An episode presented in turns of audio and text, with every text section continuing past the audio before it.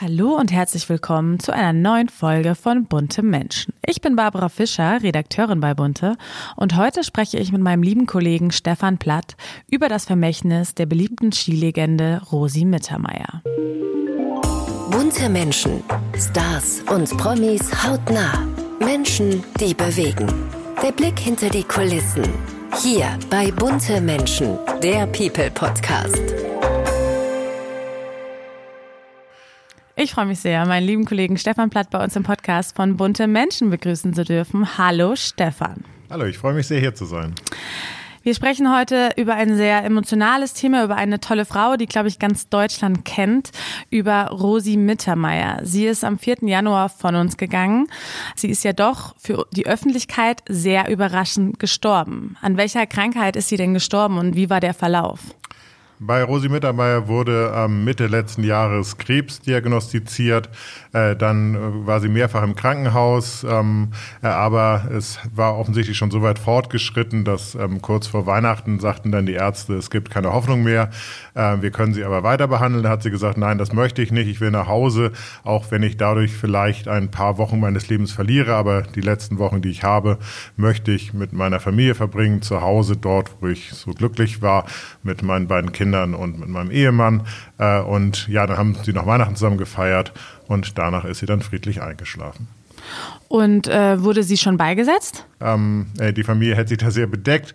Äh, nach unserer Information wurde sie noch nicht beigesetzt. Das soll aber so in den nächsten zwei Wochen passieren. Was man aber weiß, ähm, ist, dass sie verbrannt worden ist, so wie sie es gewünscht hatte. Sie hatte alles genau vorher festgelegt, wie sie es wollte.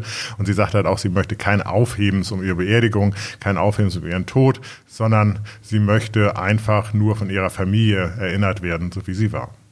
Was ja irgendwie auch zu ihr passt, weil ich glaube, dafür haben sie ja auch immer alle so geliebt, weil sie halt die Rosi war, die normale Rosi, ne? Obwohl sie ja trotz ihres großen Erfolgs immer sich so treu geblieben ist und auch jetzt gar nicht so diesen dekadenten Luxus-Lifestyle gelebt hat oder so. Es gab keine Skandale in der Familie, in der Ehe. Und jetzt fragen sich natürlich alle, wie es eigentlich so ihrer besseren Hälfte geht, Christian. Ich meine, die beiden sind ja, glaube ich, als Teenager zusammengekommen. Ich glaube, sie war 15, er 16, 56 Jahre zusammen, 42 Jahre verheiratet. Da bricht natürlich für ihn jetzt das ganze Leben eigentlich zusammen? Ja, die Familie hat ja in ähm, oder wohnt ähm, in Garmisch-Partenkirchen, ähm, hat dort ein, ein schönes Haus, aber jetzt keine große Villa. Also ähm, Rosi hat viel mehr Geld verdient in ihrem Leben, äh, als, als ja, sie hätte sich viel mehr leisten können, aber sie wollten halt äh, nicht übertreiben. Ähm, äh, ihrem Ehemann geht es natürlich sehr, sehr schlecht. Ähm, der Witwer hat sich komplett zurückgezogen. Er hat nur so zwei, drei Freunde um sich geschart. Dann ähm, hat einen Sohn, eine Tochter. Er hat vier Enkelkinder, die sind auch da. Äh, und man, man, hat so einen Kokon gebildet der Trauer und des Andenkens. Und man möchte jetzt erstmal ähm, ja, zur Ruhe kommen ähm, und äh, das alles verarbeiten, weil äh, ja quasi die letzten 50 Jahre war das Glück zu Hause und jetzt ist auf einmal dieser tiefe Einschnitt und das braucht jetzt Zeit. Aber natürlich werden sich dann irgendwie der Sohn Felix ist jetzt schon wieder in der Öffentlichkeit mhm. aufgetreten. Ähm, aber Christian wird natürlich auch irgendwann wieder in die Öffentlichkeit kommen, aber er braucht noch Zeit. Okay, verstehe. Und du hast es gerade schon angesprochen, ähm, sie hat natürlich im Laufe ihrer Karriere unglaublich viel verdient. Weiß man denn, ähm, wie hoch ihr Vermögen ist und auch durch was hat sie denn allgemein, allgemein auch so viel verdient? Sie hat damals als Sportlerin ja gar nichts verdient. Es war damals so, sie ist 1976 in Innsbruck ähm, Olympiasiegerin geworden, äh, war dann die Gold-Rosi äh, und damals durften aber nur Amateure antreten. Also durfte man nicht mal irgendwie Reisekosten annehmen oder ein Auto von jetzt im Autohaus sich leihen oder sowas, wie das heute ist. Jemand, der Olympiasieger ist, ist hat ja eigentlich ähm, ja dann schon sehr viel Geld auf dem Konto, äh, gerade in so einer populären Sportart wie Skifahren. Ähm, was sie da aber gemacht hat, äh, sie hat direkt, nachdem sie ihre Karriere beendet hat, äh, hat, hat sie einen Vertrag mit einer US- ähm, Agentur äh, unterschrieben, die Sportler vermarktet hat. Also das gab es damals noch nicht wirklich. Äh, da waren da wirklich nur Top-Sportler und dass sie als, als Deutscher so einen Vertrag bekommen hat, war wirklich außergewöhnlich. Da hat sie ungefähr eine Million D-Mark verdient. Für drei Jahre hat eine Sportkollektion rausgebracht, hat Interviews gegeben. Also das war dann der Grundstück ihres Vermögens. Und dann hat sie halt immer ihren guten Namen vermarktet, weil sie halt so skandalfrei war, hat Werbung gemacht, hat Sportbücher rausgebracht, hatte auch eine Sendung im Bayerischen Rundfunk zusammen mit ihrem Mann. Ähm, also sie hat immer Zeit ihres Lebens gearbeitet, äh, hat auch Vorträge gehalten, aber sie hat auch sehr viel Gutes getan. Wenn man, wenn man jemanden brauchte, der irgendwie Spenden sammelt oder, äh, oder einen Aufruf für die gute Sache machte, dann war sie da. Ja, und jetzt ist es natürlich so, ich vor ihrem Tod war ja schon wichtig, sie hatte genaue Vorstellungen, glaube ich, wie es so mit ihrem Vermächtnis weitergehen soll, oder? Ja, dadurch, dass sie ja dann aus dem Krankenhaus entlassen worden ist, dadurch, dass sie wusste, ich werde jetzt in ein paar Wochen äh, sterben, vielleicht sind es noch Wochen oder Monate, ähm, hat sie da noch einige Dinge regeln können und sie war offensichtlich auch noch, ähm, hat natürlich, stand natürlich unter Medikamenten, aber sie war offensichtlich noch geistig so da, dass sie noch Dinge regeln konnte. Äh, es war so, ähm, äh, dass äh, sie mit ihrem Christian in einer Zugewinngemeinschaft gelebt hat, also das in der Ehe erworbene Vermögen, das wurde geteilt äh, und sie hat auch schon bevor bevor sie geheiratet hat, ähm, mit, mit ihrem Mann, äh, also mit ihrem Verlobten damals, eine Vereinbarung getroffen, dass Teile der Werbeeinnahmen auch an ihn gehen. Also sie, sie war immer sehr, was Geld anging, hat sie. Aber sehr nett. Ich weiß jetzt nicht, ob ich das machen würde. ja. Aber was Geld anging, äh, hat, hat sie gesagt, ich möchte, dass wir alle glücklich sind und da brauchen wir uns nicht um Geld zu streiten, um irgendwie ein paar hundert oder ein paar hunderttausend Mark damals ja noch. Ähm, äh, und sie hat, war ihren Kindern sehr großzügig gegenüber und sie hat dann kurz, bevor sie gestorben ist, vier Tage vor Weihnachten, dann nochmal ihr, ähm, ihr Vermögen geordnet und hat ihrem Sohn Felix dann auch nochmal eine höhere Vermögenssumme ähm, überschrieben. Aber Haupterbe ist ihr Ehemann. Äh, das soll dann alles, auch das möchte sie auch, wenn der Ehemann dann halt nochmal sterben sollte, dann alles an die Kinder und Enkel übergeht. Und hatte sie da irgendwelche Wünsche schon geäußert? Ich meine, wie du schon vorhin gesagt hast, sie war ja auch, äh, ihr Engagement war ja für viele Stiftungen auch groß, dass da auch irgendwas reinfließt? Ja, es sind so verschiedene Dinge angedacht. Also ähm, äh, es, sie hat es sicherlich genau festgelegt, aber das ist noch nicht so bekannt. Aber es ist angedacht, dass, ein, dass es Stipendien äh, in ihrem Namen gibt, dass, ähm, äh, dass vielleicht auch ein Preis in ihrem Namen ausgelotet wird. Äh, und darum soll sich ihr Sohn kümmern, Felix Neureuter. Ähm, der hat schon eine eigene Stiftung für Kinder und Kinder war auch ähm, das Thema, was, was Rosi Mittermeier wahnsinnig im Herzen lag, weil sie hat äh, zwei wunderbare Kinder. Also ihre Tochter ist eine sehr erfolgreiche Modedesignerin. Ihr Sohn ist ja ein sehr erfolgreicher Skifahrer, der ähm, oder Ex-Skifahrer, der nur ein bisschen Pech mit Verletzungen äh, hatte. Sonst ähm, hätte er wahrscheinlich auch bei Olympia mal Medaillen gewonnen, aber das hat leider nicht geklappt weil er sich immer kurz vorher verletzt hat. Ähm, äh, und auf die Kinder und Enkel ist sie so stolz, dass in ihrem Namen wahrscheinlich jetzt auch in Zukunft äh, anderen Kindern geholfen werden soll. Aber weiß man, warum sie jetzt dann Felix eine höhere Summe überschrieben hat und nicht Amelie, also ihrer Tochter? Ja, die ganze Familie ist eigentlich gut äh, abgesichert. Mhm. Es ist so, dass Felix quasi ähm, so, so die Familien äh, zusammen mit, mit Christian Neureuth, also ihrem Ehemann, so die Familienfinanzen managt. Äh, und ähm, äh, auch, es, es geht ja dann auch um die Rechte an äh, an ihrem äh, Namen, an ihren Büchern, an diese ganzen Einnahmen, die da sind. Und deswegen ähm, hat sie da eine Vermögensverfügung gemacht äh, zugunsten ihres Sohnes, aber von der profitiert natürlich auch ihre Tochter. Das hatte jetzt, ähm, sagen wir mal, juristische Gründe, weil sie wollte halt, dass sich einer äh, um äh, ja ihr Vermächtnis mhm. kümmert, weil da kommen ja jetzt auch immer noch, also sie verkaufen immer noch weiterhin Bücher. Es, es gibt Tantiemen von ihren Fernsehsendungen, weil die werden dann auch irgendwie wiederholt.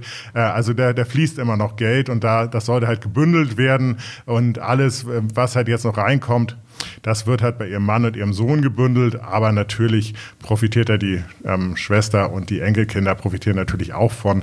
Äh, aber sie wollte, dass, ähm, dass das in einer Hand bleibt. Und was hat Rosi Mittermeier so besonders gemacht? Dass sie ja irgendwie hat sie ja auch jeder gemocht und wir haben es ja jetzt auch gemerkt, dieser Tod hat irgendwie alle total berührt, auch in unserer Titelgeschichte. Also irgendwie war sie ja doch so anders als so viele andere Sportlerinnen oder Sportler.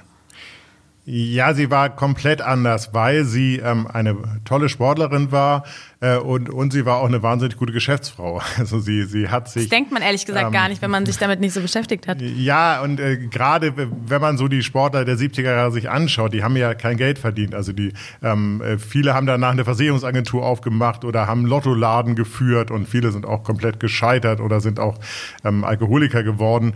Ähm, äh, die sind ja nicht aus ihrer Sportkarriere wie heute jetzt mit 100.000 oder Millionen rausgegangen oder äh, konnten dann auf einmal sofort TV-Kommentare Moderator werden oder sowas.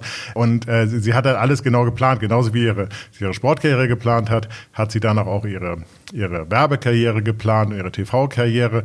Äh, und äh, dann hat sie sich aber auch immer wieder Zeiten genommen und gesagt, ich muss jetzt nicht jeden Deal abschließen, sondern ich brauche auch Zeit für die Familie. Und ähm, das hat sie so besonders gemacht, dass sie alles, ihr Leben so wahnsinnig gut auf die Reihe bekommen hat.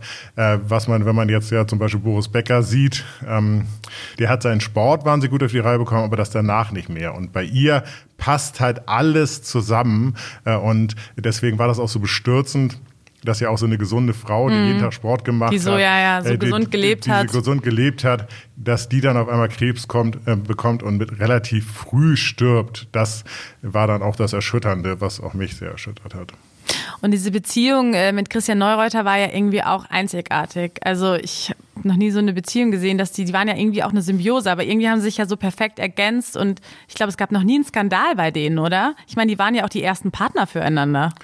Ja, die, die haben völlig, also wahrscheinlich gab es Skandale, wahrscheinlich äh, gab es auch mal eine Schreierei. Also das ist ja völlig normal, aber sie haben es immer geschafft. Sie haben ja immer auf dem Land gelebt und man muss auch sagen, äh, Garmisch und, oder Garmisch-Partenkirchen, wo sie herkommen, das ist auch eine eingeschworene Gemeinschaft. Also äh, da wird jetzt auch nicht, das ist die Rosi und die stammt der Ursprung, das Reit im Winkel, aber das ist genauso äh, und da redet man nicht schlecht und da setzt man auch keine irgendwelche Sachen in die Welt. Da ist so. die Welt noch in also, Ordnung. Also, die haben in so einer Blase gelebt und dann sind sie da mal ein paar Mal rausgekommen und haben sind öffentlich aufgetreten. Und immer wenn sie öffentlich aufgetreten sind, dann haben sie sich halt nicht auf dem roten Teppich irgendwie gestritten oder so, sondern haben sie halt gelächelt. Vielleicht, wenn sich vorher gestritten haben, das war dann wieder vergessen. Und das macht es auch aus, äh, die werden nicht das harmonische Paar gewesen sein, was wir alle quasi äh, in, äh, denken, dass sie waren. Glaubst du nicht, äh, wirklich? Ich glaube das schon. Natürlich waren die harmonisch, aber sie waren jetzt, äh, kein Paar ist jetzt immer harmonisch. Kein Paar ist perfekt, äh, Aber natürlich nach außen hin ja. haben die natürlich dieses Verkörpern, diese Sehnsucht auch nach, nach es gibt eine Ehe, es gibt äh, die wahre Liebe ähm, und das haben sie aber verkörpert. Manchmal war es schon so, wenn ich sie gesehen habe, da war mir das manchmal zu viel. Mm. Und dann mhm. dachte ich, nein, das kann doch jetzt gar nicht sein, dass die ja schon wieder in die Kamera lachen. Aber das war natürlich auch das Schöne an den beiden. Ja, das kann man verstehen.